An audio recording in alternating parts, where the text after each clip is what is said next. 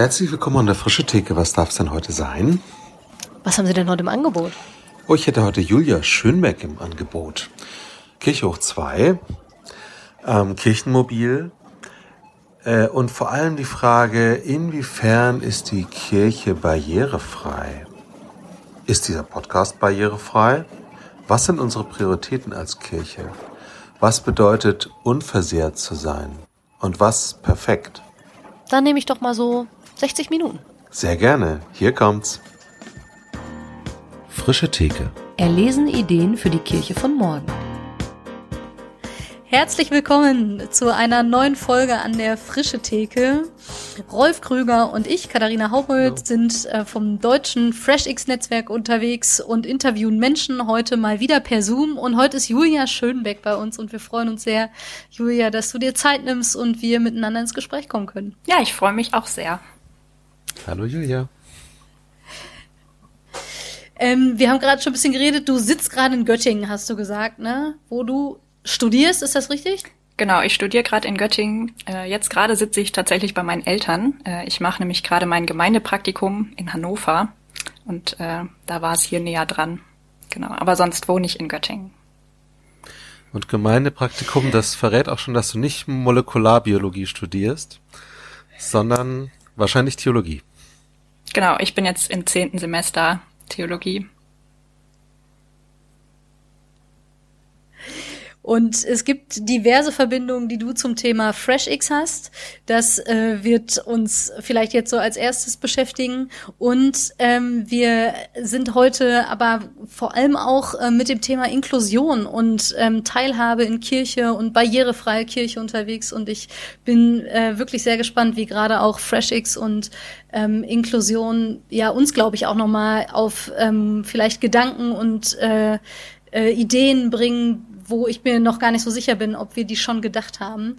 Aber lass uns doch vielleicht mal einsteigen mit der Frage, deine Verbindung zu FreshX, äh, die ja auch eine reichhaltige ist. Nimm uns doch mal mit rein. Woher kennst du FreshX? Ähm, wie, inwiefern hat das bisher so dein persönliches Leben und vielleicht auch dein Gemeindeleben berührt? Ja, ich habe FreshX kennengelernt am Küchentisch zu Hause, ähm, als ich noch zur Schule gegangen bin und bei meinen Eltern gewohnt habe. Da haben mein Vater und meine Tante nämlich bei Kirchhoch 2 einen Kurs belegt. Der war so über ein oder zwei Jahre verteilt an mehreren Wochenenden. Wenn Papa von diesen Wochenenden wiederkam, saßen wir abends zusammen in der Küche und er hat erzählt, äh, was da die Theologinnen und Theologen so erzählt haben. Das war für uns als Ehrenamtliche irgendwie eine völlig neue Welt ähm, oder eher eine, vielleicht eine neue Sprache für Dinge, die wir vielleicht schon kannten. Ähm, und wir haben das immer ein bisschen versucht zu übersetzen oder ähm, überlegt, wir kamen so aus der Jugendarbeit, ähm, viele Gedanken kamen uns da irgendwie sehr bekannt vor, ähm, die in FreshX irgendwie auch vorkamen. Also in der Jugendarbeit war es irgendwie ganz normal, dass man sich überlegt, ähm, wie das so mit Zielgruppen aussieht oder dass ähm, Formate irgendwie nicht, nicht so aussehen können wie alle anderen auch oder so. Ähm, das war so mein Kennenlernen mit mit diesem Thema. Und äh, durch diese Verbindung hat es sich dann auch ergeben, dass ich bei Kirchhoch 2 mein FSJ gemacht habe nach der Schule.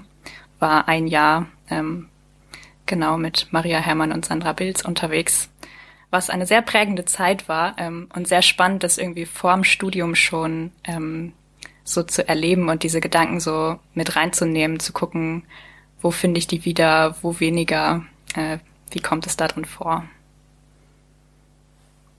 Wie lange ist das her ungefähr? Ähm, ja, äh, ich studiere jetzt fünf Jahre, also genau, schon eine ganze Weile. Okay, ja. Und wenn du sagst, äh, du sagtest, dein Vater und deine Tante haben diesen äh, Kurs belegt, sind die ehrenamtlich in der Gemeinde unterwegs gewesen oder hauptamtlich oder was war deren Bezug zur Kirche? Genau, die machen das ehrenamtlich. Mein Vater ist im Kirchenvorstand ähm, wir haben alle zusammen Jugendarbeit gemacht. Ich bin da so mit, mit groß geworden. Ähm, bei uns irgendwie ganz, ganz spannend, auch in der Jugendarbeit, dass da die Hauptamtlichen sehr wenig mit zu tun hatten. Ähm, die haben sich auf Konfirmandenunterricht konzentriert. Wir haben viel Jugendarbeit gemacht. Ähm, genau.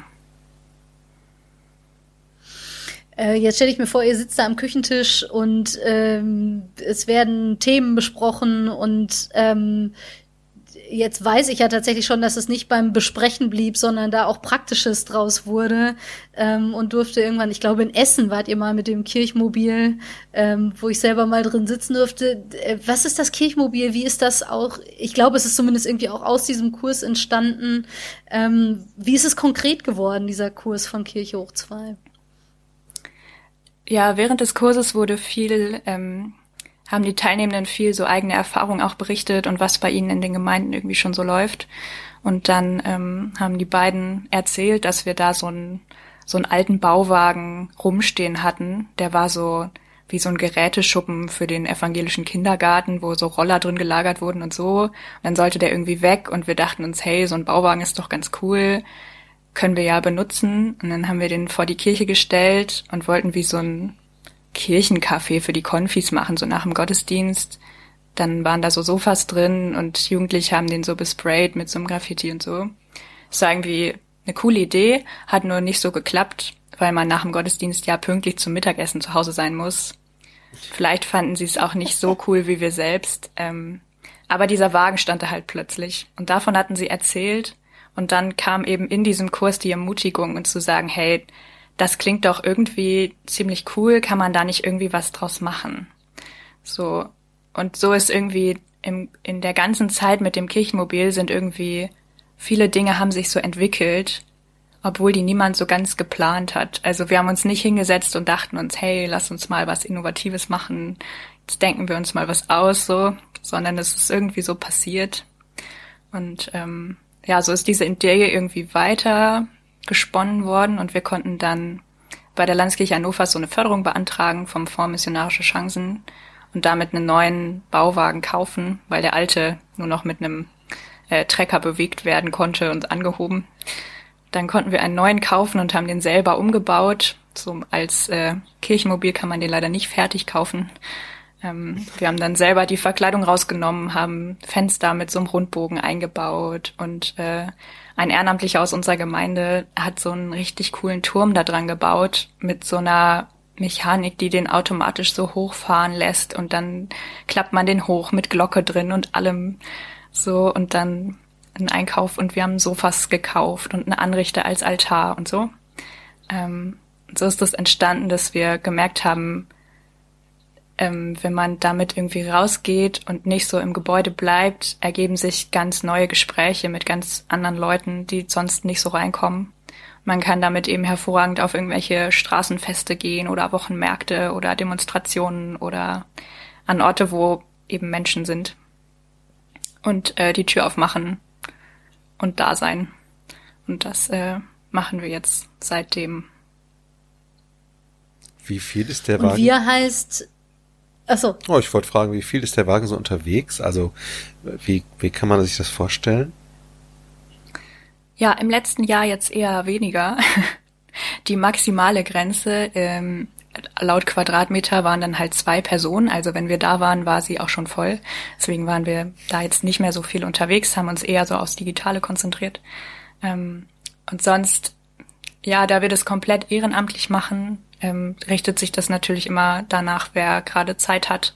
Ähm, es passiert hauptsächlich was an, an Wochenenden, ähm, wenn wir Zeit haben. Und ich glaube, das ist irgendwie auch eine coole Chance als Ehrenamtliche, weil wir irgendwie recht frei sind in unserer Zeiteinteilung.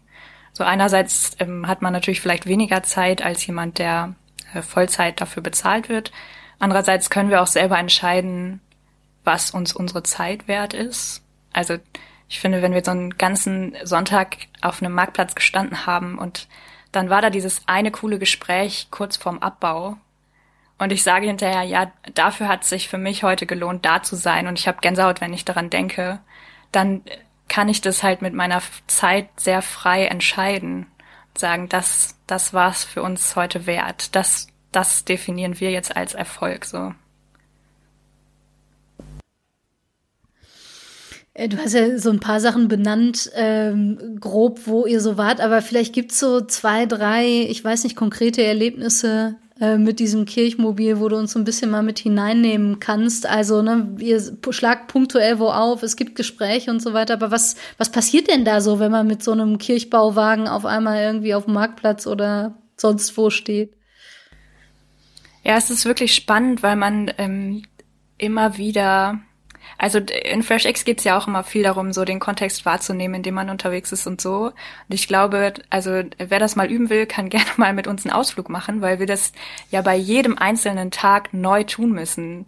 Wir, wir sind halt nicht an einem Ort und können den dann mal ein halbes Jahr wahrnehmen und dann wissen wir, wie es läuft, so, sondern beim Wochenmarkt sind halt ganz andere Menschen, als wenn wir beim Christopher Street Day in Hannover auf dem Opernplatz standen und sich da irgendwie immer neu drauf einzulassen, zu überlegen, okay, was ist, was ist hier gerade gut, welche Menschen sind hier. Ähm, das ist irgendwie immer wieder spannend. Und für uns ist es super wichtig zu sagen, wir, wir kommen nicht mit irgendeinem Programm, sondern wir sind wirklich nur da.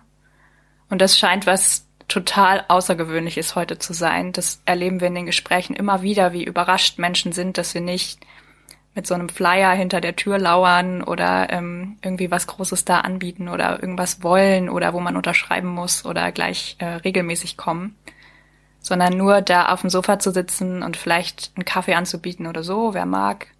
Und einfach zu sagen, ich, ich will dir gar nichts erzählen, sondern ich fände es spannend, deine Geschichte zu hören oder deine Fragen und dann geht es am Anfang erstmal darum, oh, wo habt ihr denn die schönen Sofas gekauft? Oder jemand fragt, oh, wie, wie schnell dürft ihr denn mit dem Anhänger fahren? Und dann sagen wir 100 und er sagt, wow, so schnell. Und dann ähm, ist man plötzlich schon im Gespräch. Ähm, das ist uns irgendwie super wichtig. Also wir feiern darin selten Gottesdienste oder so, weil das für viele Leute für die erste Begegnung einfach drei Schritte zu weit wäre. Da einfach ähm, ja nur da zu sein und mal zu sagen, wir, wir haben heute Zeit, sonst nichts vor, ähm, öffnet viele Türen. Wie hoch ist die Hemmschwelle für die Menschen, reinzugehen? Also ich schätze mal, ihr sitzt nicht drin und wartet, sondern seid ihr wahrscheinlich dann meistens so wieder vor oder kannst du es mal ein bisschen beschreiben? Ja, das ist, ähm, also wir sind ja grundsätzlich immer im Team unterwegs, was auch nochmal echt ähm, Chancen mit sich bringt, glaube ich.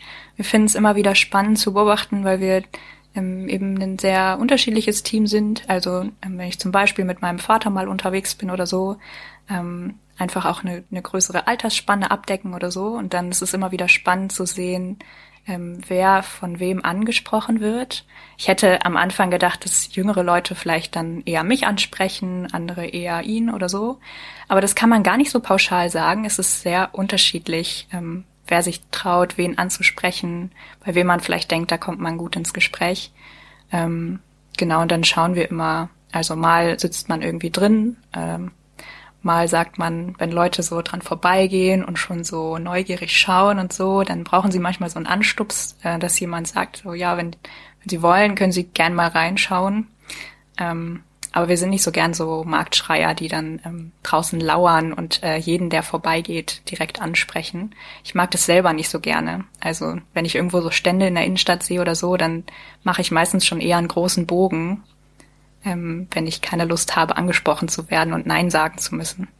Ähm, genau, oder wir sind halt irgendwie außen drum unterwegs mit der Kaffeetasse in der Hand, aber so, dass ähm, man nicht so jeden direkt anstarrt und so, so, ähm, so eine große Erwartungshaltung da irgendwie hat, sondern dass es irgendwie sich entspannt ergeben kann oder halt auch nicht.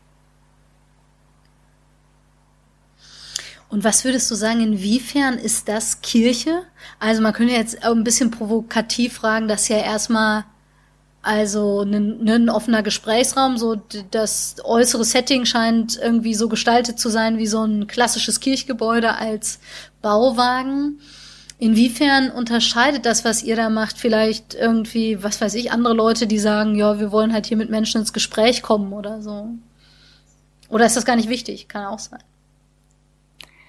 Ja, ich finde es ähm, spannend zu beobachten, dass uns diese Frage ausschließlich von Theologinnen gestellt wird oder halt von Menschen, die selbst in, in Kirche aktiv sind und nie von den Menschen, denen wir dann so auf dem Wochenmarkt begegnen. Also da steht halt irgendwo Kirche dran oder es hat halt so runde Fenster und einen Glockenturm und dann ist irgendwie egal, dass es eigentlich so ein Bauwagen ist, sondern ja, es ist ja eine Kirche und die Leute, die dann da sind, die sind halt von Kirche. Also Meistens wird dann einer von uns gefragt, ah, bist du die Pastorin oder so? Dann sagen wir, nee, wir sind einfach Ehrenamtliche, die hier unterwegs sind. Ähm, aber wir erleben, also ich erlebe halt auch, dass, dass da irgendwie diese Erwartungshaltung ist, dass, dass da Menschen sind, denen ich meine Geschichte erzählen kann. Also ich weiß, dass solche Gespräche manchmal auch nebenan an der Bratwurstbude vielleicht passieren, aber ich glaube schon, dass sie bei uns häufiger passieren. Und da kommen Menschen und fangen so schnell ein persönliches Gespräch mit mir an, so dass ich mir dieses Vertrauen ja noch gar nicht selbst verdient habe, sondern ich sitze nur da und sie sehen, ah, das ist irgendwie was von Kirche und da kann man das scheinbar erzählen. So und wir hören natürlich auch viel Dis Distanz oder Kritik an Kirche, aber eben scheinbar ja auch diese diese Erwartungshaltung. Das finde ich irgendwie ganz spannend. Und für mich ist es einfach, glaube ich, dadurch Kirche, dass wir sagen, wir sind da Kirche. So. Und das macht was mit den Gesprächen, die wir führen. Auch wenn sie manchmal dabei enden, wo habt ihr die Kommode her oder so.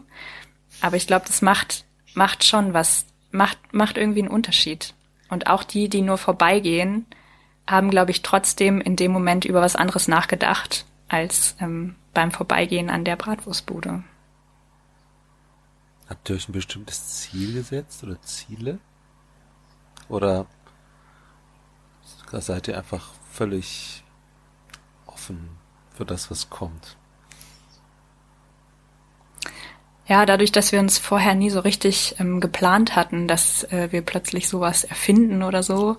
Ähm, man musste natürlich bei Förderung immer Konzepte schreiben und so. Und ähm, unser Ziel ist es auf jeden Fall, mit anderen Menschen ins Gespräch zu kommen als sonst und irgendwie rauszugehen, ansprechbar zu sein, ähm, aber ohne dass wir das in Zahlen messen müssen ähm, oder dass sich das irgendwie in Zahlen abbilden könnte. Also wir, wir werden keinen Mitgliederzuwachs haben ähm, oder Menschen längerfristig begleiten, weil wir eben an verschiedenen Orten unterwegs sind.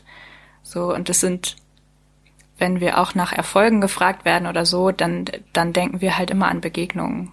So, dann denke ich halt an, an die Geschichten, an einzelne Menschen, wo ich denke, ja, für die war das heute richtig gut. Für die hat es heute einen Unterschied gemacht oder auch für mich. Also diese Gespräche sind natürlich immer irgendwie in, in beide Richtungen. Und ich nehme da auch super viel mit, mit raus.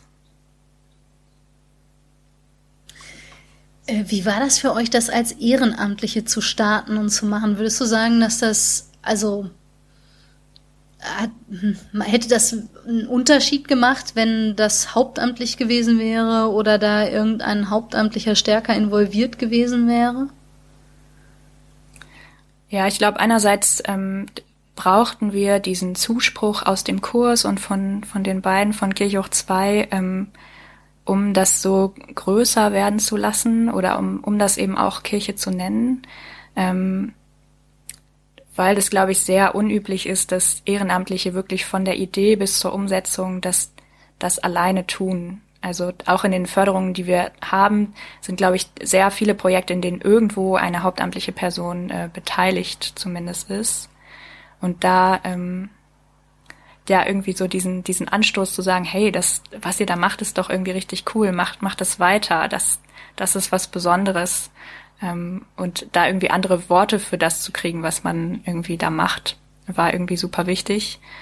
Ähm, und jetzt währenddessen begegnen wir schon auch irgendwie Hürden, die vielleicht für Hauptamtliche irgendwie leichter sind. Also es gibt dann eben wieder so offizielle Kommunikationswege, wenn man Förderungen beantragt. Es muss über Gemeinden laufen.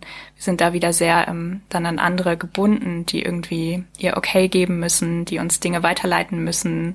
Briefe landen im Kirchenbüro und können nicht an die Privatadresse geschickt werden oder so. Ähm, das ist ein ähm, bisschen kompliziert, komplizierter vielleicht nochmal als, als Ehrenamtliche.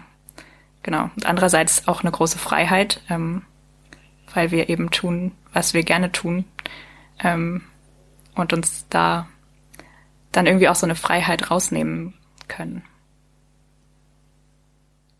Wie läuft das mit der Verbindung zur Kirchengemeinde? Also ähm,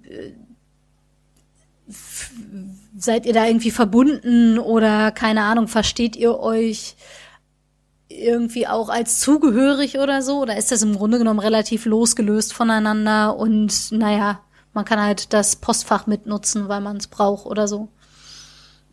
Ja, einerseits dadurch, dass wir auch ähm, alle in der Gemeinde irgendwie sehr aktiv sind, ehrenamtlich, ist es durch uns halt sehr da angebunden. Und wir haben am Anfang ähm, viel Zeit und Energie auch investiert, um das so ähm, zu erklären, was wir da tun und was wir vorhaben. Also sowohl in der Gemeinde als auch im Kirchenkreis.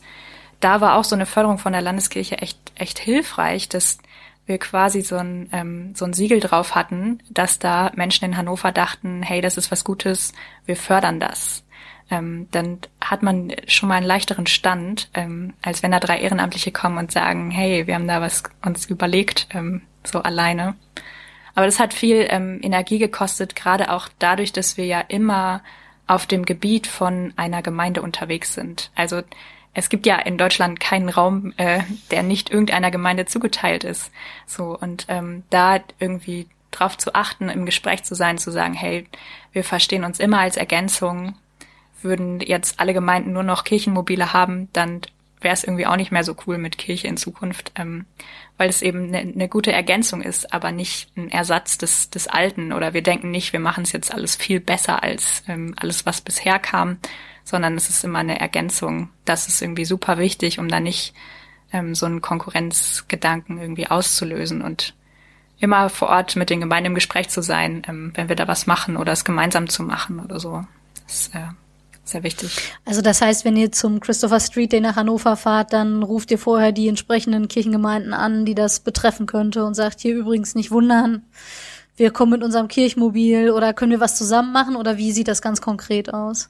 Ja, wenn wir jetzt irgendwo auf dem Wochenmarkt waren oder so, dann machen wir es auf jeden Fall mit Gemeinden vor Ort zusammen oder die fragen uns auch manchmal im Kirchenkreis jetzt so mittlerweile, hey, wir wollen da was machen, ähm, können wir den Wagen dafür benutzen und dann machen wir irgendwie was gemeinsam oder so.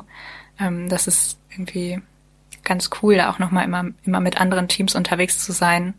Ähm, und so fahren wir auch zu einem Christopher Street Day mit, mit anderen Leuten als ähm, zu einem Wochenmarkt, einfach weil ähm, es da irgendwie auch wichtig ist, dann mit Leuten da zu sein, die auch mit diesem Ort und mit dem Tag irgendwie was anfangen können. Und, ähm, da beim CSD waren wir jetzt ähm, mit dem Beauftragten der Landeskirche eben zusammen. Da war dann darüber die Absprache, weniger mit den Gemeinden vor Ort, aber ähm, da waren wir dann in Kooperation da. Das war äh, sehr ein sehr spannender Ort mit so einer der prägendsten, wo wir waren. Ähm, Nochmal ganz andere Kontext und irgendwie super wichtig da zu sein, weil alles andere, was irgendwie religiös dort war, waren dann eher die Prediger, die sehr laut ähm, alles äh, schlecht geredet haben, was um sie herum passierte. Und ich ähm, fand super wichtig, dass diese Deutung dann nicht die einzige war und dass wir da waren mit Regenbogenfahnen an einer Kirche und äh, wir Segen angeboten haben, da waren. Also ich glaube, auch alle, die nur dran vorbeigegangen sind, dafür war es irgendwie ein voll wichtiges Symbol einfach da zu sein. Kannst du uns da so ein bisschen reinnehmen, welche, was für Begegnungen ihr so hattet oder welche Erlebnisse ihr vielleicht hattet? Ja, ich kann ähm, von meiner Lieblingsbegegnung erzählen. Ähm, die ist jetzt schon ein paar Jahre her. Das war ziemlich in der Anfangszeit. Ähm, das war tatsächlich auf unserem eigenen Kirchplatz in Obernkirchen zu Hause. Ähm, und wir hatten irgendwie, waren ein Fest in der Stadt gewesen, auf dem Platz den ganzen Tag. Wir waren auch von morgens bis abends unterwegs und wir machen dann oft auch noch so ein bisschen Veranstaltungstechnik und ähm, so und waren den ganzen Tag da. Ähm, und bei uns ist es so, dass ähm, auf dem Platz ähm, gerade so an den Wochenenden und an Abenden ähm, einige Gruppen sich da viel aufhalten, ähm, auch Menschen ohne Zuhause oder so, die ähm, viel Zeit eben auf diesem Platz verbringen und die das auch an diesem Tag getan haben. Nicht so sehr wegen des Festes, sondern vielleicht eher trotzdem, die sich ähm, eher ihren Platz wahrscheinlich wieder für sich gewünscht hätten und uns so aus der Ferne den ganzen Tag über wahrgenommen hatten. Und ein Mann kam abends, als wir abgebaut haben, auf mich zu. Der hatte schon den ganzen Tag über eben uns aus der Ferne so beobachtet und hat sich dann getraut und hat mich angesprochen. Und wir kamen ins Gespräch und ähm, er zeigte irgendwann auf die große Stiftskirche. Wir haben eine sehr, sehr große Kirche mit sehr dicken Mauern. Ähm, und er sagte, ich, ich wohne jetzt seit 40 Jahren hier im Ort, aber ich war da noch nie drin. Und ich, ich konnte es so gut verstehen, warum er noch nie drin war, weil er wenn er mit seiner Aldi-Tüte in der Hand in den Gottesdienst kommen würde, dann bin ich ganz sicher, dass er komische Blicke bekommen würde. Auch wenn wir eine offene Gemeinde sind und sagen würden, hey, hier kann jeder kommen und alle willkommen wären. Aber ich, ich bin sehr sicher, dass es solche Blicke gäbe. Und wahrscheinlich wäre auch ich erst überrascht, wenn er, wenn er gekommen wäre mal. Und ich habe ähm, dann gesagt, ja, kein Problem, ich habe einen Schlüssel. Den hatte ich halt in der Tasche.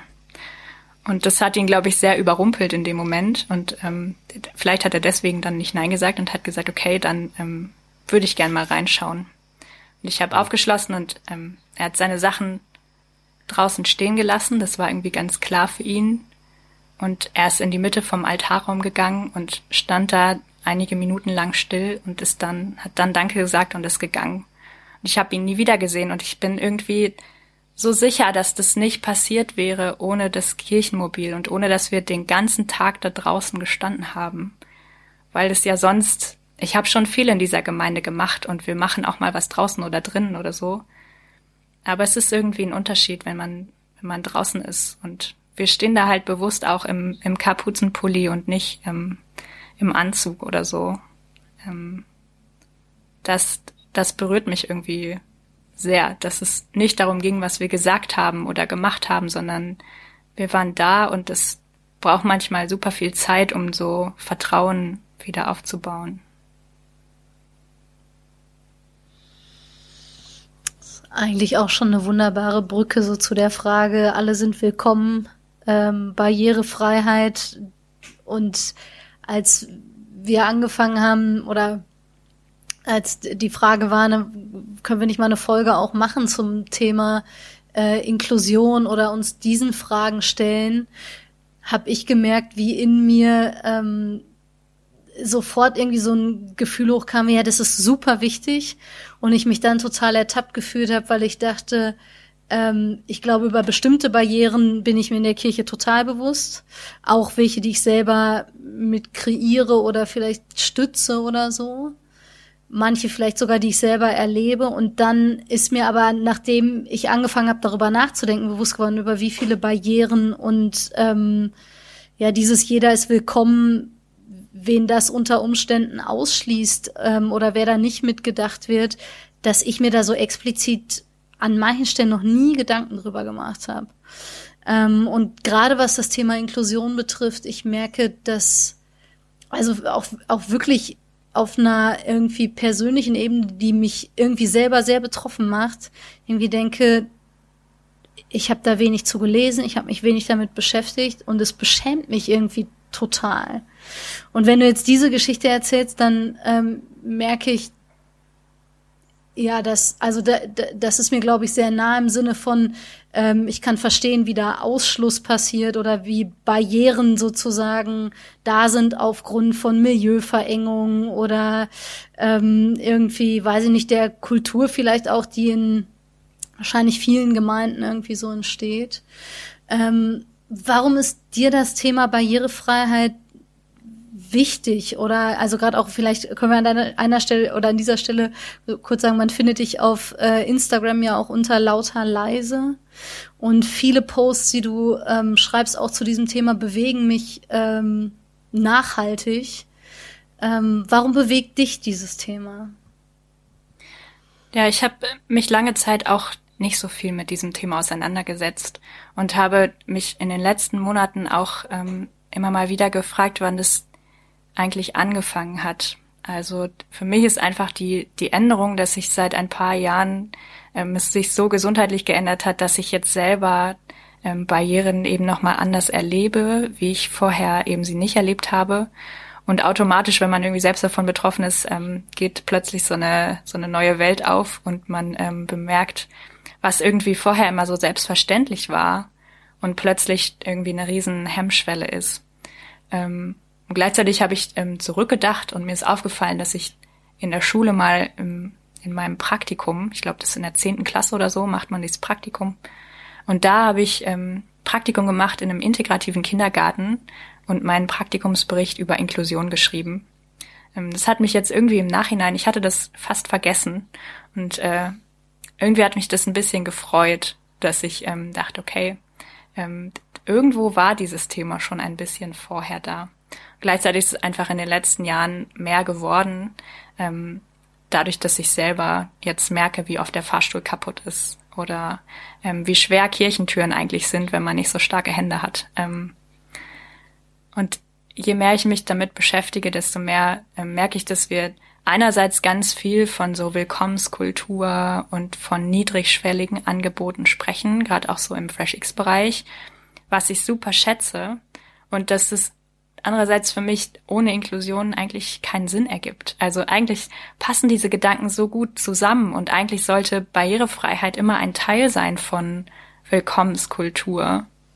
Ähm, wir beschäftigen uns ja eigentlich viel damit, wo, wo kommen Menschen her, was, was bringen die mit, welche Erfahrungen haben die, welche Voraussetzungen, ähm, wie gestalten wir Orte, wen sprechen wir damit an, wen grenzen wir aus.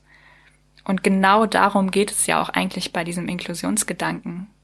Und deswegen, ähm, ja, bin ich manchmal fast überrascht, dass wir das so wenig zusammen denken, weil das eigentlich so ein großes Potenzial wäre. Und ich auch im Inklusionsbereich so viele Fragen sehe, bei denen ich denke, wie gut wäre es, wenn wir die öfter stellen und wie würden alle irgendwie davon profitieren? Also wie cool ist es, wenn wir eine Veranstaltung ausschreiben und vorher fragen, was brauchst du, um gut teilhaben zu können?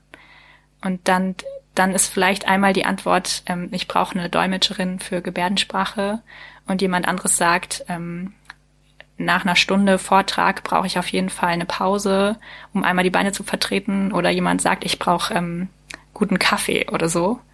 Ähm, das fände ich irgendwie so, so schön, wenn wir solche Fragen normalisieren. Ich habe gerade noch mal gedacht, ich habe jetzt das Wort Inklusion ja auch einfach verwendet. Was ist denn eigentlich Inklusion?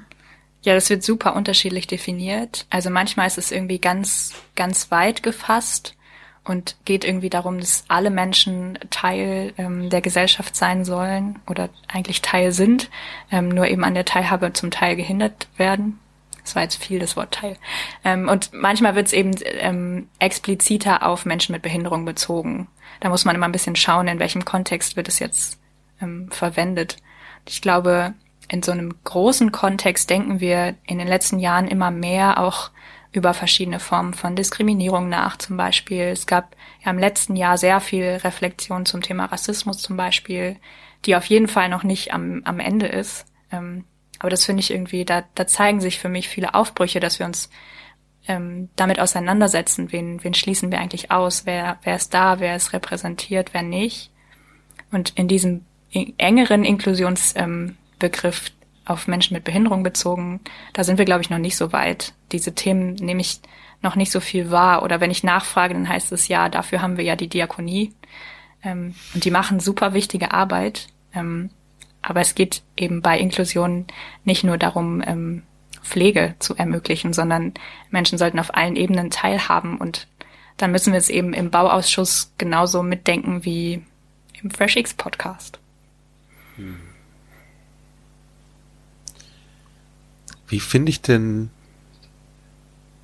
so dass den Anfang, ähm, um, um diese Fragen zu etablieren, wenn ich zum Beispiel Teil von einem Projekt bin oder äh, in einer Gemeinde bin. Also ähm, wo setze ich da an am besten, um auch ein, also sowohl bei mir selber, aber auch bei dem Team, sage ich mal, Bewusstsein zu schaffen?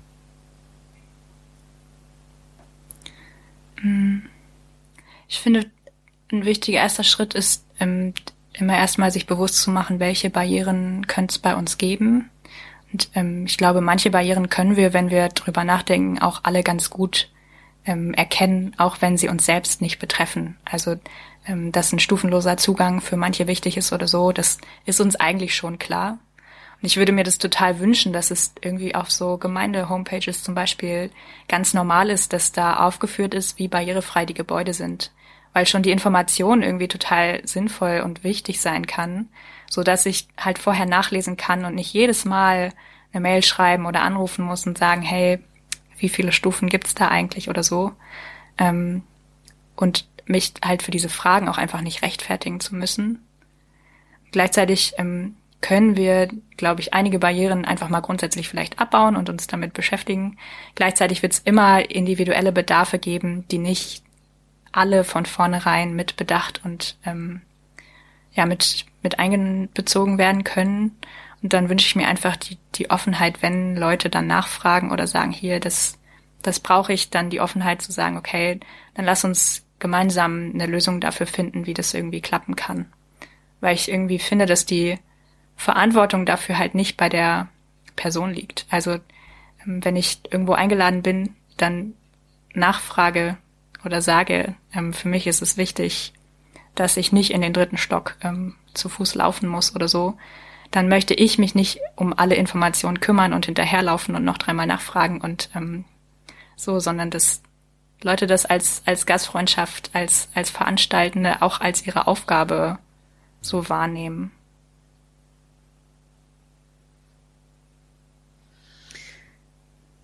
Ich habe gerade noch mal gedacht, irgendwie gibt es so einen vermeintlichen Normalzustand sozusagen, an dem das ausgerichtet ist. Also das ist ja auch in, in anderen Bereichen so. Ich habe jetzt kürzlich noch mal äh, das zum Thema ähm, eben auch, wie viel, ich sag mal, an irgendwie dem, was für Männer hilfreich wäre, ausgerichtet ist, obwohl Frauen es genauso mitbenutzen.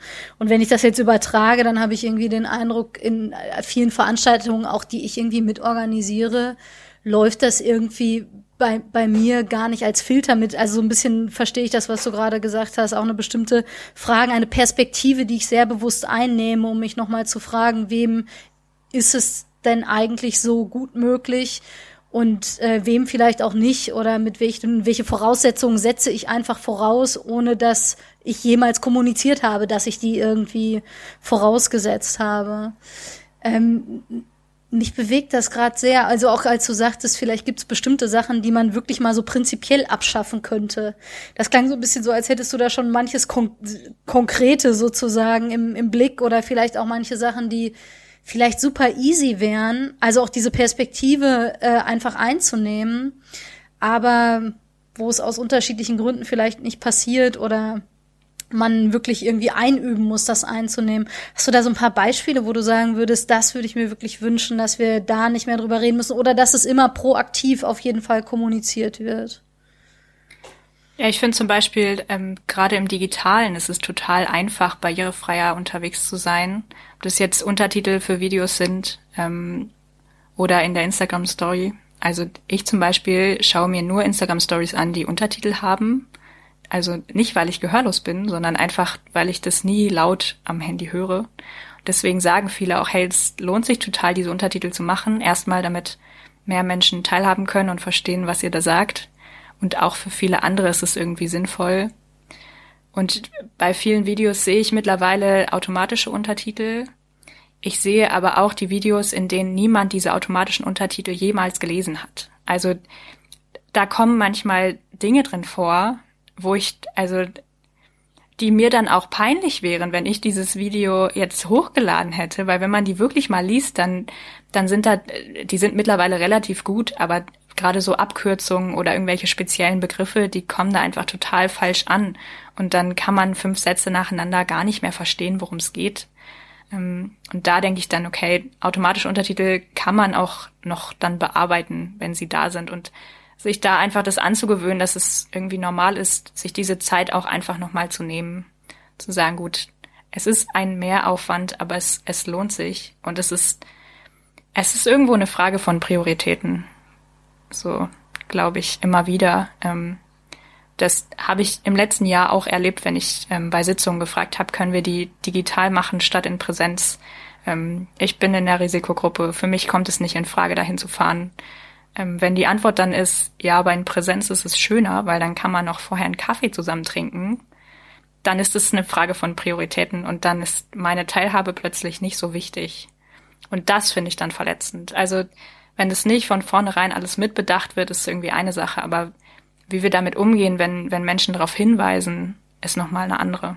So und deswegen, gerade so im Digitalen ist, finde ich, was, wo, wo jeder Einzelne so mit anfangen kann beim eigenen privaten Account oder dem der Gemeinde einfach mal eine Bildbeschreibung bei jedem Beitrag zu machen. Das ist bei Instagram ziemlich einfach zu machen. Auch noch nachträglich, ähm, wenn man sich die Zeit nehmen möchte. Das übe ich auch selbst ein und es sorgt auch dafür, dass ich dann wenigstens bei jedem Post einmal an Barrierefreiheit denke. Und ich glaube, das hat auch eine Auswirkung dann auf, auf Veranstaltungen, die man irgendwie analog macht, dass das irgendwie normaler wird, das einmal mitzudenken. Was können wir von vornherein schon mal einfacher machen? Ich muss gerade an das Format des Podcasts denken, dass er jetzt auch nicht zwingend barrierefrei ist, je nachdem, ähm, äh, ja, wen ich da mitdenke oder daran, dass wir nie Bildbeschreibungen bisher hatten und mir das aber tatsächlich jetzt zunehmend auch bei, bei Insta nochmal aufgefallen ist. Ich glaube, Rolf, wir müssen unsere Hausaufgaben, was das betrifft, nochmal mehr in den Blick nehmen und überlegen, was das eigentlich bedeutet für uns auch. Ja, das ist eine interessante Frage, weil ich sag mal zum Beispiel so ein Medium wie Podcast schließt ja per se bestimmte Menschen aus, was man gar nicht verhindern kann, also in dem Fall jetzt Gehörlose. Ähm, aber zum Beispiel machen wir äh, ja teilweise Transkripte von, ähm, von den Aufnahmen, die wir dann als Artikel veröffentlichen. Äh, man könnte natürlich überlegen, ob man nicht einfach die Transkripte, ähm, die automatischen, die wir erstellen lassen, ähm, um, um sozusagen leichter dann äh, zum Artikel zu machen, ob man die nicht einfach so zur Verfügung stellt zum Download. Da stellt sich aber sofort eine interessante Frage für mich. Ähm, ich sag mal, wie ist die Balance zwischen Aufwand wie hoch darf der Aufwand sein für, sage ich jetzt mal so, so äh, spitz äh, für Barrierefreiheit? Weil es jetzt, um in diesem Beispiel zu bleiben, ähm, wäre es schlicht nicht möglich, ähm, diese automatischen Transkripte komplett durchzuarbeiten und in ein verständliches ähm, Deutsch zu bringen. Wenn man das so liest, versteht man ich sag mal so, so 80 Prozent ist richtig und der Rest ist irgendwie Blödsinn, was da steht. So, es reicht für uns selber, um irgendwie so einen Überblick über den, über, über die Folge zu haben, aber es ist nicht ernsthaft lesbar für jemand anders. Es wäre aber auch eigentlich nicht machbar, das bei jeder Folge zu machen. Es wäre aber wünschenswert. Wo ist also die, der Sweet Spot? Ja, es ist immer schwer, glaube ich, ähm, gerade weil man auch nicht so im Blick hat, ähm, wer, wer das dann nutzt. Ähm, und gleichzeitig merke ich bei Instagram, dass mir dann häufig Leute geantwortet haben, ja, ist ja eine schöne Sache mit Bildbeschreibung, aber mir folgt ja niemand, der blind ist. Und ich denke dann, ja, warum halt auch, wenn du keine Bildbeschreibung machst? Das ist Und eben dann auch. weiß die Person das denn?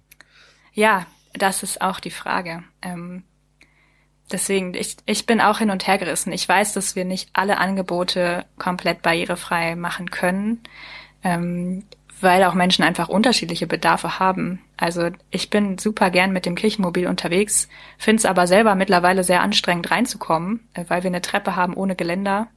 Ähm, am Gelände arbeiten wir noch, ähm, aber was mit einer Rampe wäre einfach nicht möglich, weil sie länger sein müsste als der Wagen an sich, damit man noch einen Winkel hat, den man auch noch irgendwie schafft und die Tür ist eh zu schmal und so. Man kann einen Bauwagen nicht komplett barrierefrei ausstatten. Das funktioniert nicht. Gleichzeitig ähm, gibt es, glaube ich, in vielen Gebäuden schon Möglichkeiten. Also die meisten unserer Kirchen sind sehr groß und haben sehr viel Platz, ähm, wo man gut Rampen einbauen könnte. Ich glaube, viele haben auch schon angefangen und wenn Umbauten anstehen, dann wird es häufig mit bedacht. Ähm, ich merke dann aber zum Beispiel, dass man in vielen Kirchen problemlos teilnehmen kann, wenn man zum Beispiel einen Rollstuhl oder einen Rollator benutzen würde. Ähm, man kommt halt nur nicht zum Altar. Das heißt, ich könnte als Mensch mit Behinderung zwar teilnehmen, aber nicht Pastorin sein, weil ich ähm, nicht vorne zum Pult komme oder in die Nähe des Altars. Und so nehmen wir das, glaube ich, einerseits für, für die, aus der Sicht der Teilnehmenden schon immer häufiger wahr, was so physische Barrieren jedenfalls angeht. Ähm, nur wir denken, glaube ich, Menschen mit Behinderung auch noch nicht so häufig in dieser aktiven Rolle mit. Das würde ich mir total wünschen, da ähm, irgendwie offener für zu werden, weil wir dadurch gleichzeitig auch wieder Probleme lösen würden, weil diese Menschen ja automatisch mehr Dinge mitdenken, die andere nicht bedenken. Also ja, es ist irgendwie ein Abwiegen. Es werden nicht alle Angebote komplett barrierefrei sein. Aber in der Vielfalt, vielleicht ist es auch so ein Mixed Economy Gedanke, dass sich Angebote irgendwie auch ergänzen können. Und dass es ähm, Gottesdienste in leichter Sprache braucht, aber auch Gottesdienste, die ähm, von UniversitätsprofessorInnen äh, wie eine Vorlesung gestaltet werden, weil für jeden irgendwie was anderes irgendwie gerade gut ist. Und ich fand spannend, was du über Prioritäten gesagt hast. Also die Frage ist ja, wenn ich das als Mixed Economy denke, ich sag mal, wandern die Prioritäten oder sind sie immer bei der gleichen Gruppe sozusagen von Menschen? Oder wenn ich das gesamtkirchlich betrachte, gibt es dann bestimmte Gruppen, die, ähm, ich sag jetzt mal, unreflektiert äh, irgendwie der Maßstab zu sein scheinen.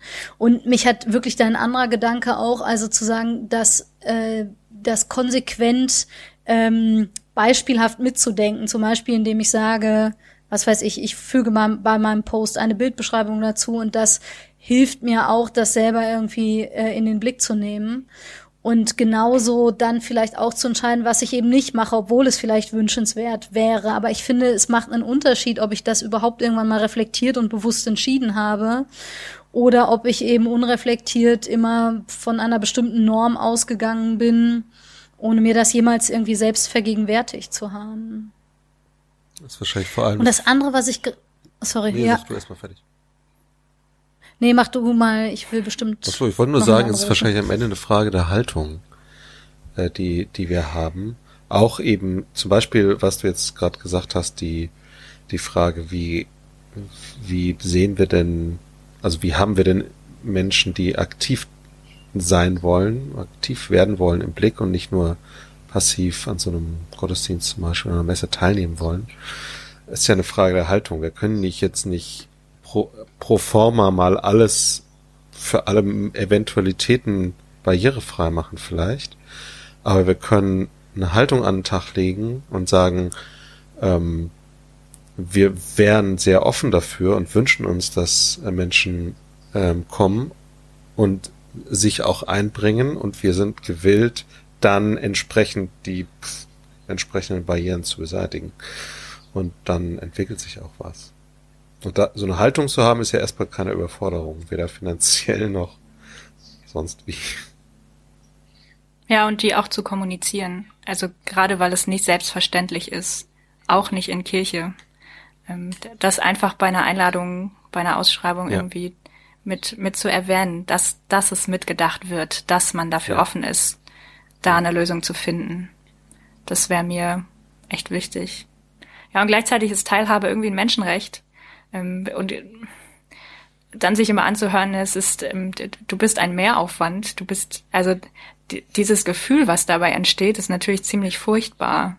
So, und da irgendwie so eine Waage zu finden, ähm, und dann vielleicht zu sagen, okay, ich mache ähm, einen Post pro Woche weniger, aber oder eine Story pro Woche weniger, aber dafür sind die, die ich mache, dann auch zugänglich.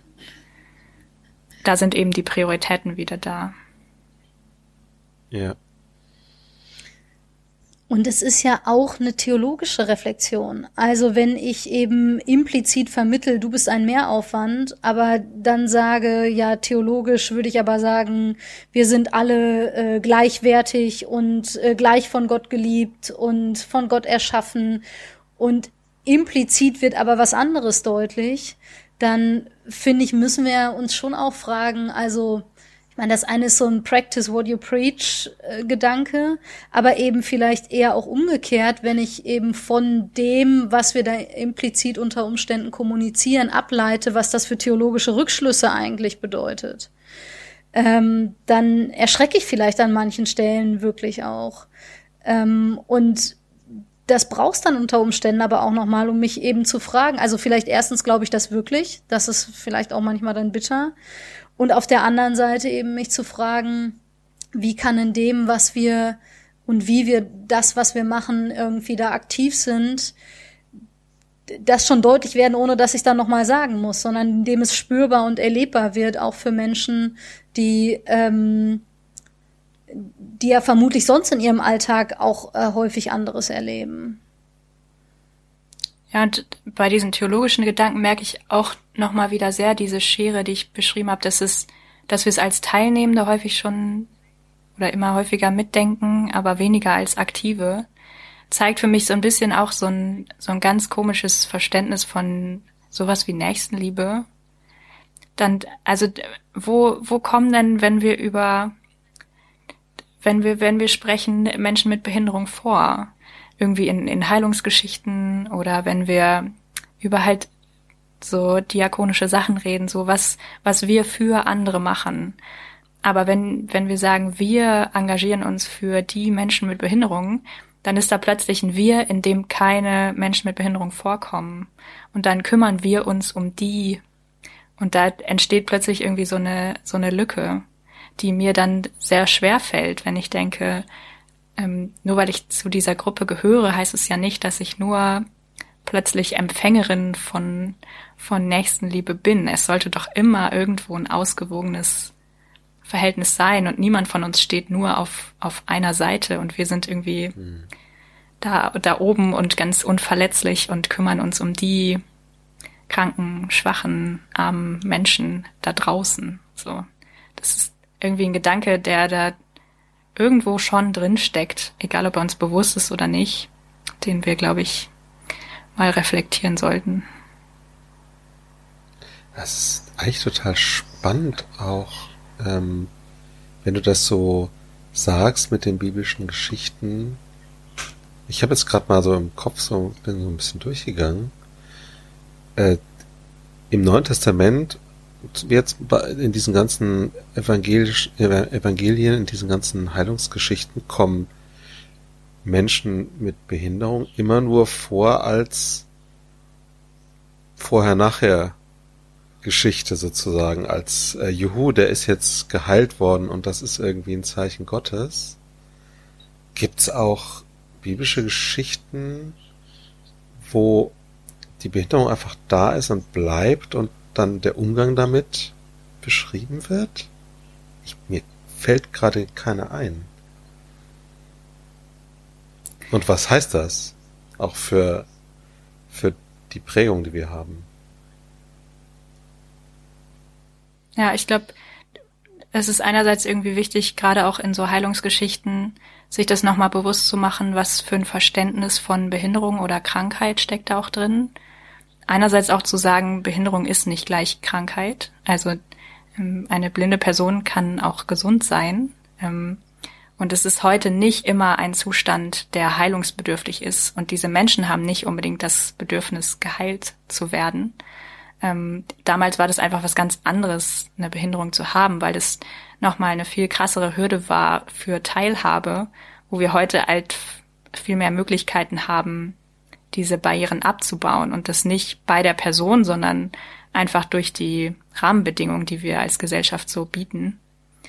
Ähm, als anderes Beispiel würde mir Mose einfallen. Ähm, da kommt es ja ein bisschen drauf an, wie man, wie man das liest, ähm, mit der schweren Sprache. Manche lesen das eben auch so, dass sie sagen, okay, der hatte irgendwie, ja, mit seiner Sprache war, die hat nicht der Norm entsprochen. Und ähm, er hat es ja selber dann auch gesagt, ähm, wenn es jetzt um große Reden geht, dann nehmen lieber wen anders. Aber die Antwort war nicht, okay, dann fragen wir jemanden, der perfekt spricht, sondern dein Bruder kann dir ja dann bei dem Teil helfen. Aber du machst das so. Ähm, das finde ich irgendwie ein schönes Bild. Stimmt, sehr gut.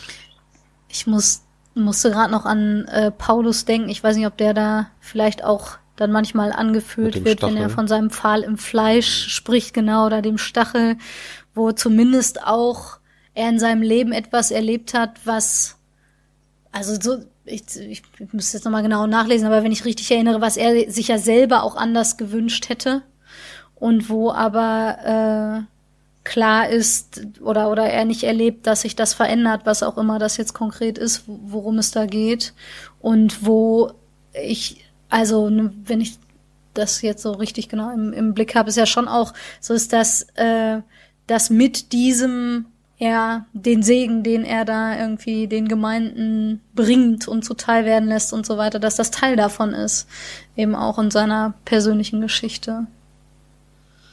Ja, und Jesus nach der Auferstehung hat Wunden in den Händen. Ja. Er kommt nicht unversehrt wieder. Also wenn man ein bisschen sucht und äh, nachdenkt, kommt da doch ähm, doch was. Das ist gut. Mhm. Ja, und trotzdem bleibt ja die zweite Frage, finde ich, und wie reden äh, Menschen in Kirche dann darüber? Wie predigen wir darüber? Was sind die Aspekte dieser Geschichte, die wir in den Vordergrund äh, rücken? Ähm, und ich weiß, dass ich, also ich erinnere mich an eine Predigt, die ich mal gehalten habe zu einer Heilungsgeschichte, wo mich das im Vorfeld auch wirklich sehr stark beschäftigt hat, dass ich dachte, ja, das ist ja schön, dass in dieser Geschichte, ich glaube, es ging um die Heilung des äh, Blindgeborenen, dass der geheilt wird. Ähm, aber was ist denn mit Menschen in der Gemeinde, die blind sind und nicht geheilt werden? Und wie predige ich ähm, also dessen wissend darüber? Ähm, oder andere, die andere Perspektive kenne ich ja schon auch, wenn über ähm, Krankheitsbilder gesprochen wird. Also in, äh, in meinem Fall, ich weiß gar nicht, ob ich das in diesem Podcast schon mal erzählt habe, aber ich habe immer wieder ähm, und schon lange mit Depressionen zu tun. Und natürlich bin ich sehr sensibel oder anders sensibel, wenn ich in einem Kontext bin, wo darüber gesprochen wird. Und ich kann schon auch benennen, ne, was das für unterschiedliche Gefühle auslöst, je nachdem, mit welcher Perspektive da dann drüber ähm, gesprochen wird. Und kann es dann ein Stück weit vielleicht übertragen auf andere Bereiche, aber merke eben, dass ich das wahrscheinlich, ja, dass ich da sehr starke irgendwie blinde Flecken habe. Ich hatte mich jetzt Sonntag für den Gottesdienst ähm, im Praktikum mit, mit dem Predigtext beschäftigt. Das war ja auch eine Heilungsgeschichte. Ähm, Markus 7, glaube ich, ähm, ähm, wo Jesus ähm, einem Tauben die Ohren öffnet. Und ähm, genau, das wird ja häufig dann auch so symbolisch ge gepredigt und gesagt, uns allen können mal die Ohren oder Augen geöffnet werden und so im übertragenen Sinne. Und ich fand es nochmal spannend, dass Jesus ja am Ende der Geschichte sagt, bitte erzählt das nicht weiter zu den Jüngerinnen und Jüngern.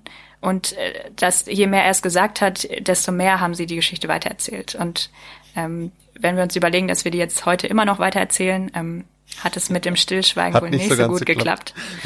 ähm, und da ist mir das sehr aufgefallen, ähm, dieser Gedanke, wo, wofür erzählen wir diese Geschichten und wo kommen die vor? Ich erlebe das jetzt eben auch, ähm, gerade seit man mir ähm, das eben auch ansieht, hat sich das nochmal geändert, ähm, dass Menschen mir häufiger sagen, wie inspirierend oder stark ich bin, aber für Dinge, auf die ich gar nicht so stolz bin. Also ich bin gern inspirierend und das kann man mir auch gerne sagen, wenn ich einen tollen Text geschrieben habe, jemand sagt, wow, das war inspirierend, das ist natürlich ein tolles Kompliment, das hört man gern.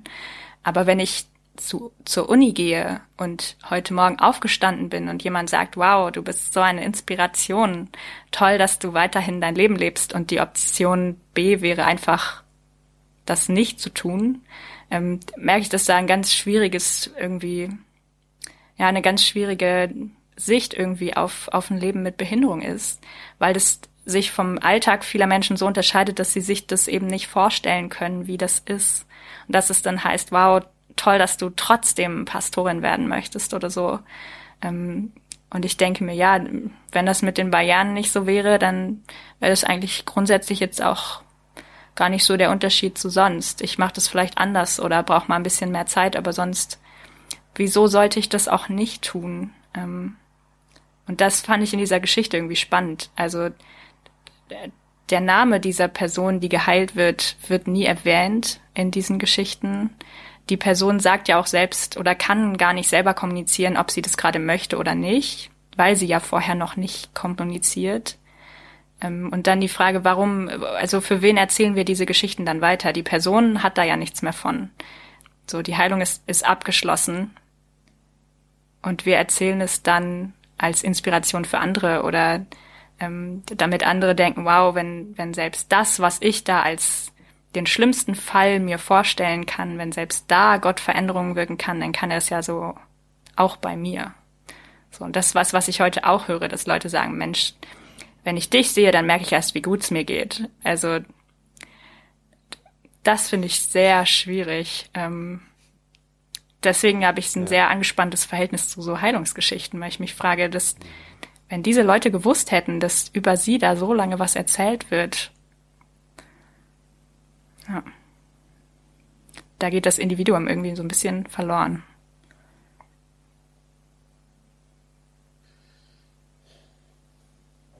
Und vielleicht ist generell die Frage auch, wo wir Räume haben, wo, ich sag mal, dieses Gespräch, was sich zwischen uns jetzt ein Stück weit auch entwickelt, ähm, wo das spürbar und erlebbar wird. Also und sind Kirchen so Safe Spaces, ähm, dass das auch möglich ist. Und vielleicht, also könnte das ja auch eine Riesenchance von Kirche sein, da ähm, Begegnungsraum zu ermöglichen, der ähm, auch nochmal unterschiedliche Perspektiven dann zur Sprache bringt. Ähm, aber ich also merke gerade selber, indem ich so überlege, wo habe ich das eigentlich wie erlebt. Also zum einen, dass ich an, an vielen Stellen selber auch wirklich unsicher bin. Und auf der anderen Seite, dass ähm, dieses Gefälle, was du angesprochen hast, dass ich ja, dass ich das an ganz vielen Stellen eben auch wahrnehme und dann denke, ja, wo, wo entstehen dann die Gespräche, dass klar ist, ich werde hier ja auch um eine Perspektive äh, bereichert die mir ähm, manches, was in meinem meiner Wahrnehmung bisher vielleicht schräg ist, irgendwie mir da auch noch mal hilft, Sachen anders wahrzunehmen, anders einzuordnen, äh, vielleicht das Evangelium noch mal neu auch zu hören und zu verstehen oder eben jetzt dieser Aspekt, den du benennst, habe ich noch nie drüber nachgedacht. Und das finde ich sehr inspirierend, jetzt zu fragen, was bedeutet das ähm, jetzt eigentlich und warum erzähle ich welche Geschichte wie weiter?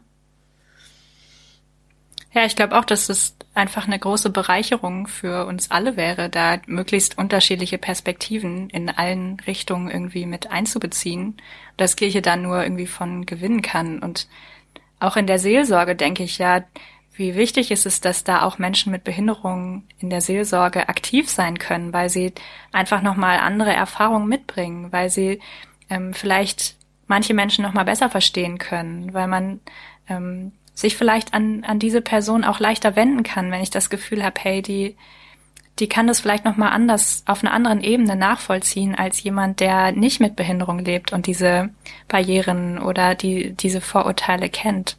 So, da ist diese Vielfalt ja nicht irgendwie nur was, was sich irgendwie auf dem Papier gut macht, sondern was unser Handeln und unser Denken verändern würde, könnte, sollte. Du hast ähm, auf Instagram einen Post zum Thema christlichen ähm, Ableismus. Sagt man eigentlich Ableismus? Ich habe mich das noch nicht nochmal gefragt. Oder sagt man Ableismus? Ähm, ich sag Ableismus, das habe ich bisher häufiger gehört, aber ja. manche sagen es auch anders. Das, ja. Also man würde sprechen von christlicher Behindertenfeindlichkeit, oder? Kann man das so übersetzen? Ja, ich glaube, ähm, ja, Behindertenfeindlichkeit klingt halt immer sehr wie was Aktives, so. Ähm, ich mhm. glaube, es ist auch einfach vieles, was wir nicht so reflektiert haben oder irgendwie so Vorurteile, die uns nicht so bewusst sind. Deswegen, ähm, und manche strukturellen Sachen wahrscheinlich genau. auch. Ne, Aber es ist halt irgendwie dieser Gedanke von so einer Norm, von einem gesunden, äh, funktionsfähigen Körper ähm, anhand einer gewissen Norm, an dem wir Menschen messen. So.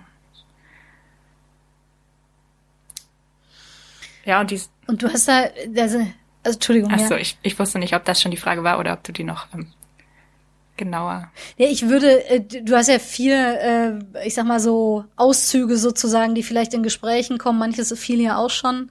Ähm, ich bete für dich. Also bisher hat das niemand gebraucht. Krass, dass du trotzdem Pastorin werden willst. Sind wir nicht alle ein bisschen behindert? Und ich bin also auch an, ich bin an allen vielen hängen geblieben, aber dieses äh, erste, dass ich bete für dich, ähm, hat mich vielleicht noch mal mit am stärksten angesprochen, weil ich gemerkt habe, wie vielleicht manchmal inflationär, aber auch unbedacht äh, ich da selber unter Umständen auch mit umgehe. Ähm, jetzt gar nicht, weil ich ständig Leuten sage, ich bete für dich, aber weil das so ungefragt positiv wirkt. Also ich äh, kann, es kann doch nicht, also so ungefähr, es kann doch nichts Negatives sein, wenn jetzt jemand für jemanden betet. Und ein Post hat mich richtig nachdenklich gemacht, weil ich dachte, das ist ja auch was sehr Übergriffiges sein kann ähm, ich überhaupt nicht weiß, also jetzt je nachdem, worauf sich das bezieht natürlich, aber äh, wie es vielleicht einer anderen Person damit geht, die Frage nach, möchtest du, dass ich das tue? Oder äh, was Jesus ja auch, ne, wenn er die Menschen fragt, was willst du, dass ich dir tue, dass das vielleicht auch erstmal was sehr Respektvolles ist und ich nicht übergriffig irgendwie meine, von meiner Perspektive wissen zu können, was für den anderen jetzt das Wünschenswerte oder das Hilfreiche ist oder so. Und äh, es war aber eben auch so ein Post, wo ich gemerkt habe, da habe ich mir noch nie Gedanken drüber gemacht, inwiefern eben christlicher Ableismus, ja, wo das vorkommt, wo das eben un unbedacht auch kommuniziert wird. Und ähm, das würde mich noch mal interessieren, was vielleicht deine weiteren Gedanken dazu sind oder wie die Dekonstruktion davon vielleicht auch aussehen kann. Manches viel vielleicht auch schon, aber vielleicht offenbart es noch mal Neues.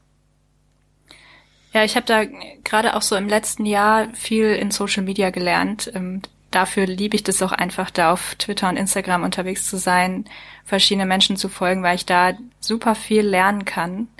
Ähm, und ich bin jetzt ähm, halt schon seit Jahren ja viel in dieser kirchlichen Bubble irgendwie unterwegs und so. jetzt mittlerweile eben auch folge ich vielen, die sich im Inklusionsbereich irgendwie äußern, ähm, Menschen mit Behinderung, um einfach da vielfältige Perspektiven drin zu haben. Und diese Bubbles überschneiden sich ähm, nicht so viel. ähm, und ich, ich nehme dann eben aus diesem, aus dieser Inklusionsbubble auch, auch zum Teil Leute wahr, die sagen, da, da wo mir Christinnen begegnen, ähm, ist es oft schräg. So, also dass sie erzählen, ähm, wenn sie eine sichtbare Behinderung haben, dass Menschen, Fremde, eben ungefragt auf sie zukommen auf der Straße und sagen, ich bete für dich. So, und das, das kann gar nicht nicht übergriffig sein, weil sie, weil sie anhand von, von dieser Situation, die sie sehen und ihrer Wahrnehmung davon ausgehen, das ist ein Zustand, den man ändern sollte. Das, das ist irgendwie nicht richtig. Diese Person möchte ja bestimmt laufen können oder die hat bestimmt Schmerzen oder das, das sollte anders sein. Das ist heilungsbedürftig. Und ähm, ich hätte mir das, glaube ich, nicht selbst vorstellen können, dass das tatsächlich passiert, aber ich kann heute sagen, dass es passiert, ähm, auch auf der Straße. So, und dann denke ich, hey, wir haben so eine gute Botschaft und könnten, ähm, also ich nehme in diesem Inklusionsbereich so stark zum Beispiel diesen Gedanken wahr, dass sich der Wert eines Menschen nicht an seiner Leistung misst. Und dann denke ich manchmal, hey, das wäre eigentlich auch voll eine Botschaft von uns, eine total christliche Botschaft. Und wieso ist das nicht etwas, wofür Kirche irgendwie wahrgenommen wird, was wir Menschen zusprechen, sondern die Wahrnehmung von, von dieser Richtung ist dann eher wieder diese negative, die im Gespräch erwähnt wird. Und so ist der Satz, ich bete für dich, natürlich kann der total empowernd sein. Und ich liebe das auf Twitter, wenn, wenn jemand sagt, hey, heute kann ich eure guten Gedanken gebrauchen und Menschen sagen, ja, ich, ich werde heute Abend für dich beten. Ich weiß nicht, worum es geht, aber ich denke an dich oder ich zünd eine Kerze an oder so. Das ist so schön. Aber ungefragt jemanden irgendwie in so eine Schublade zu stecken und sagen, dein Leben ist heilungsbedürftig, das, da ist irgendwie eine Grenze eindeutig überschritten. Ja. Deswegen glaube ich, diesen, also Ableismus gibt es irgendwie in allen Teilen von Gesellschaft und somit natürlich auch in Kirche. Kirche ist da nie ein komplett diskriminierungsfreier Ort, in dem alles anders läuft, so, weil wir alle Menschen sind, die in beiden Welten so leben. Ähm, aber ich habe da eben schon nochmal spezifische Formen wahrgenommen und deswegen das so das, was ich mit christlichem Ableismus ähm, meinte, dass es da irgendwie dieses, wenn da so ein komisches Verständnis von Nächstenliebe entsteht, wie ich vorhin gesagt hatte, oder dieses Ich bete für dich, dann müssen wir da, glaube ich, echt auch nochmal theologisch ran zu überlegen, okay, was was bedeutet für uns eigentlich Behinderung? Wie definieren wir das, wenn wir sagen, okay, es ist, also wir würden heute auf jeden Fall hoffentlich nicht mehr sagen, es ist eine Strafe Gottes oder so. Ähm, diese Bilder gibt's ja auch. Aber was, was sagen wir denn dann? Was setzen wir denn dagegen? Ja, bis dahin, wenn ich nochmal diese Geschichte von dem Blindgeborenen erinnere, wo es ja dann fast heißt, äh, für die Ehre Gottes, also um etwas daran zu demonstrieren, wo ich jetzt im, wenn ich diese Geschichte lese, auch denke, da wird ja ein Mensch völlig instrumentalisiert im Grunde genommen, ähm, damit an ihm etwas deutlich wird. Ja, was setzen wir denn dagegen? Genau, das wäre auch meine Frage. Ja, ist auch eine gute Frage, würde ich sagen.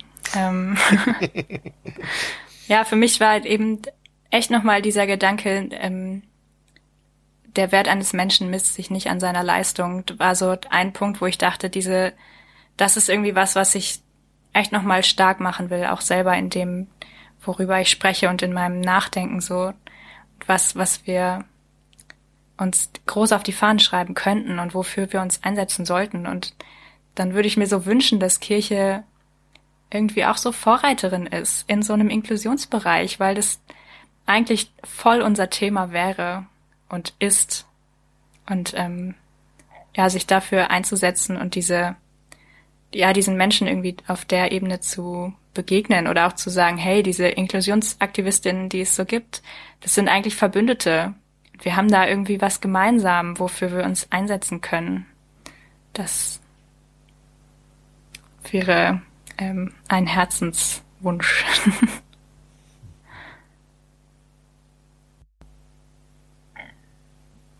Ich habe mich theologisch, also äh, jetzt gerade im Verlauf unseres Gespräches, ähm, auch nochmal gefragt, wo, ähm, ich sage jetzt mal, Leben äh, in, in der Gewissheit Gottes, also im, im Sinne von auch gehalten werden und ein Ja zum eigenen Leben zu haben, ähm, das bedeutet, also zumindest für mich auch an äh, ganz unterschiedlichen Stellen, dass ja Sachen nicht perfekt sind.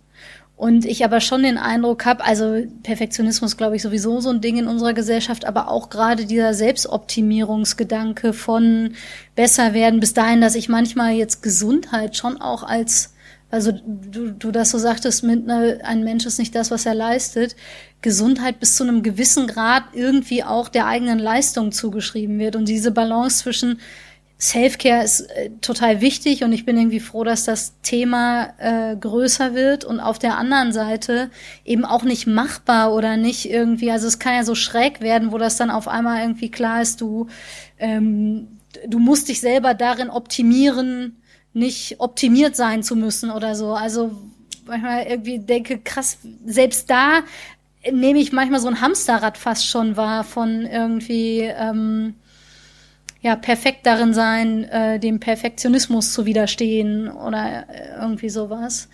Und die Frage, wo das spürbar und erlebbar wird, irgendwie in Gemeinschaften und in meinem eigenen Glauben, dass ähm, ich wirklich sein darf ähm, erstmal wie ich bin und auch mit dem so jetzt völlig mal dahingestellt, was, äh, also wie ich das selber ähm, bewerte, aber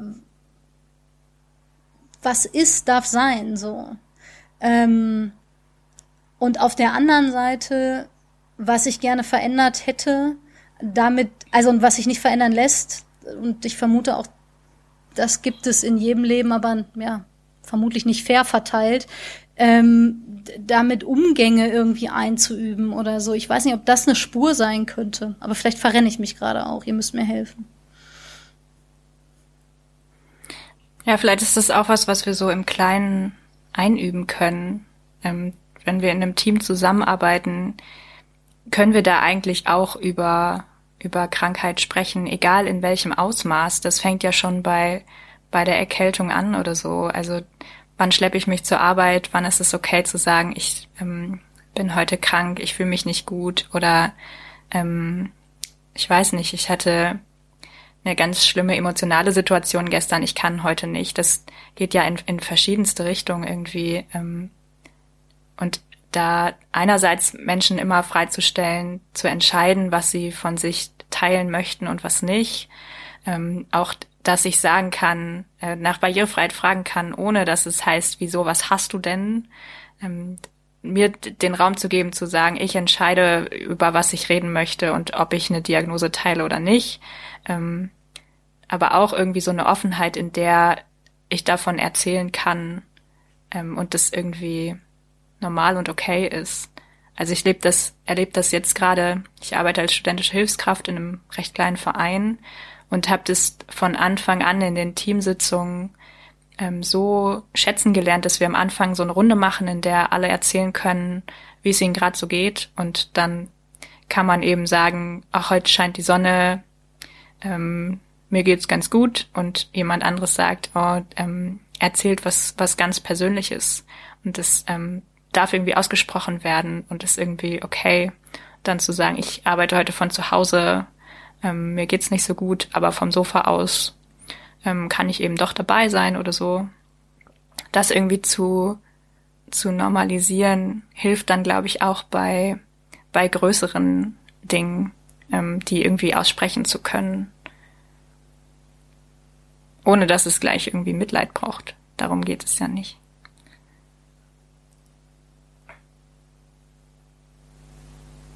Ja, und ich glaube, ähm, das dürfen wir auch ähm, da dürfen wir auch gelassen dran gehen, sage ich jetzt mal. Also, das ist ja, die, was du beschreibst, Katharina, ist ja so, ein, so, ein, so eine Art, ähm, ja, eigentlich darf ich mir keine Fehler und kein, keine Abweichungen sozusagen von, vom Perfekten erlauben, gefühlt. Ne? Ähm, und ich finde es immer wieder schön, dass, ähm, ja, also es erinnert mich immer so daran, in der Schöpfungsgeschichte ähm, heißt es ja immer, und sie, es war sehr gut.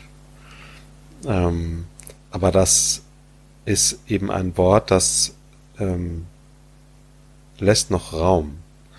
Es könnt, hätte auch heißen können, sie, es war perfekt. Aber das wurde von den Autoren bewusst nicht genommen. Ja, weil perfekt ist halt statisch und, und gibt keinen Raum mehr für Bewegung. Und ähm, sehr gut ist ein, ein Zustand, der dynamisch ist noch. Und das finde ich, finde ich immer sehr schön, äh, mich daran erinnern zu lassen, dass wir nicht, dass kein Ziel ist, perfekt und fehlerfrei zu sein. Was auch immer ein Fehler ist in dem Fall, also ist ja auch schon wieder. Aber ihr wisst, was ich meine. Ja, ich glaube, ich also merke ähm, nochmal, wie stark Deutungshoheit eben auch ein Thema ist. Also wer darf oder wer deutet wessen Erleben und Geschichte wie und das bei jedem und jeder ähm, Einzelnen zu lassen.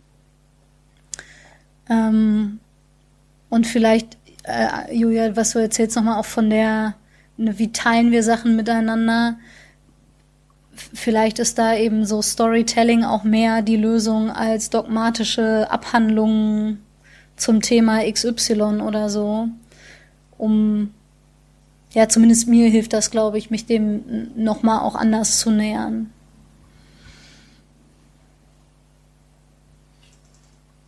Ja, auf jeden Fall. Weil der Unterschied ist, sich sachlich distanziert mit etwas zu beschäftigen oder in Verbindung zu gehen. Und das ist immer eine ganz andere Nummer. Und dann bin ich immer persönlich involviert, wenn ich in Verbindung gehe mit einem Menschen und mir seine Story anhöre und ähm, damit also darauf eingehe. Ähm, und da kommen wir, glaube ich, am Ende auch viel, viel, viel weiter, als wenn wir uns irgendwie theoretisch irgendwelche Handbücher zusammenschreiben, was jetzt Inklusion wäre. Ja, weil wir dann auch einfach merken, dass das eben ein Merkmal einer Person ist, aber nicht das komplett Bestimmende, das diese Persönlichkeit ja. ausmacht. Also genau. ich möchte nicht dann die Person mit Behinderung sein, die man da jetzt einlädt, oder die Pastorin mit Behinderung oder so, ähm, sondern habe irgendwie schon auch noch andere Themen, über die ich ähm, gerne rede. Und das ist eben eine Voraussetzung irgendwie für mich, einmal an Barrierefreiheit zu denken, wenn es um Teilhabe geht. Aber dann sind, ist es ja keine äh, homogene Gruppe, über die man jetzt sprechen kann. So, wir machen jetzt ein Angebot für die Menschen mit Behinderung und dann gehen die da alle gerne hin und dann ist das fertig so, sondern ja, genau. es sind einfach Menschen. So. Ja, herzlichen Dank für deine Zeit, würde ich sagen. Das war ein wunderbares Schlusswort. Es sind einfach Menschen. ähm, und das, äh, ich fand das richtig ähm, gut und anregend, da mal über dieses Thema ausführlich mit dir zu sprechen. Vielen, vielen Dank auch von mir. Ich merke schon jetzt, dass mir da vieles auch nachgehen wird.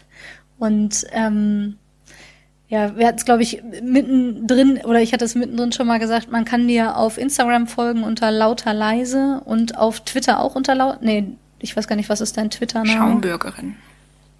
Ach ja, genau. Die Schaumbürgerin. Wir ja. verlinken beides. Einfach. Und das, genau, verlinken wir und das Kirchenmobil und ähm, wirklich vielen herzlichen Dank für deine vielen guten Gedanken und ähm, das Gespräch und manches, was sich vielleicht auch äh, ja, noch weiter setzt. Und falls ihr, die ihr zuhört, ähm, Gedanken habt, freuen wir uns über Feedback oder Anregungen oder gute Beispiele, Rückfragen, was auch immer da so kommt. Danke für eure Fragen. Gerne. Dann sagen wir dir, Julia, vielen Dank und äh, einen schönen Abend. Und euch da draußen an den Empfangsgeräten. Eine schöne nächste zwei Wochen, bis wir uns wiederhören. Bis dahin. Tschüss. Ciao. Tschüss. Frische Theke. Der Podcast von FreshX.